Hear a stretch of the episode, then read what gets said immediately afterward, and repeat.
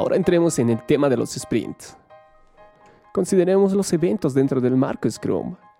El sprint es un contenedor para todos los demás eventos. Cada evento de Scrum es una oportunidad formal para inspeccionar y adaptar los artefactos de Scrum. Estos eventos están diseñados específicamente para permitir la transparencia requerida.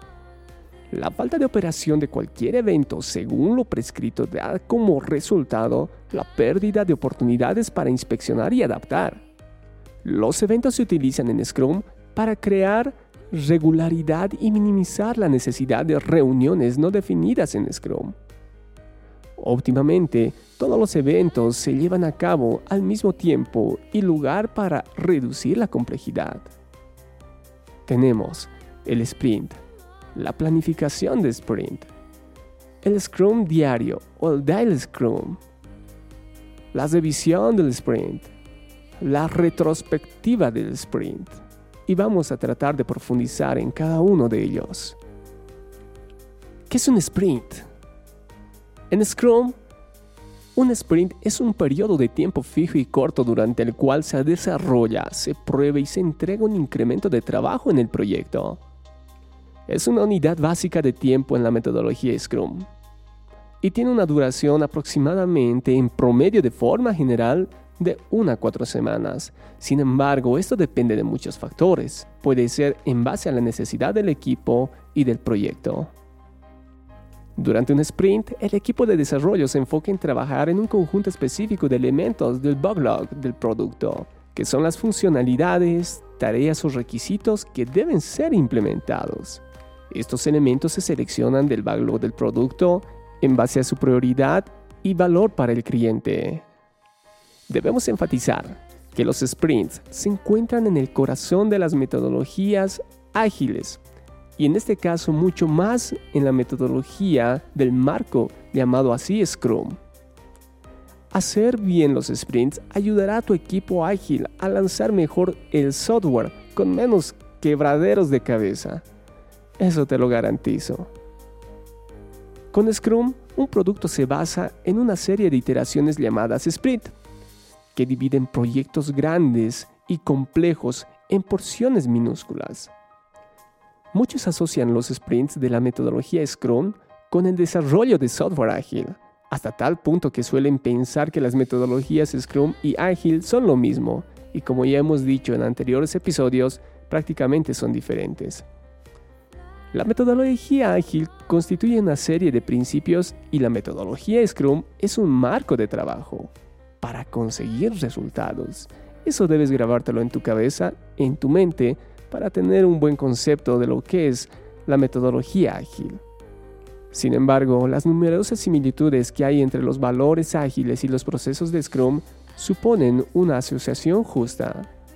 Los sprints ayudan a los equipos a seguir el principio de la metodología ágil, de entregar el software de trabajo con frecuencia, así como vivir el valor ágil de dar respuesta a un cambio por encima del seguimiento de un plan. Los valores de transparencia, inspección y adaptación de la metodología Scrum son complementarios a los ágiles y centrales al concepto de sprints. Veamos qué es lo que se puede y no se puede hacer durante el sprint. No se realizan cambios que puedan poner en peligro el sprint gold. La calidad no disminuye el producto backlog se refina según sea necesario. Y el último punto, el alcance puede aclararse y negociarse con el propietario del producto a medida que se aprende más. Los sprints permiten la previsibilidad de garantizar la inspección y adaptación del progreso hacia un objetivo del producto al menos cada mes calendario. Cuando el horizonte de un sprint es demasiado largo, el sprint goal puede volverse inválido. La complejidad puede aumentar y el riesgo puede aumentar.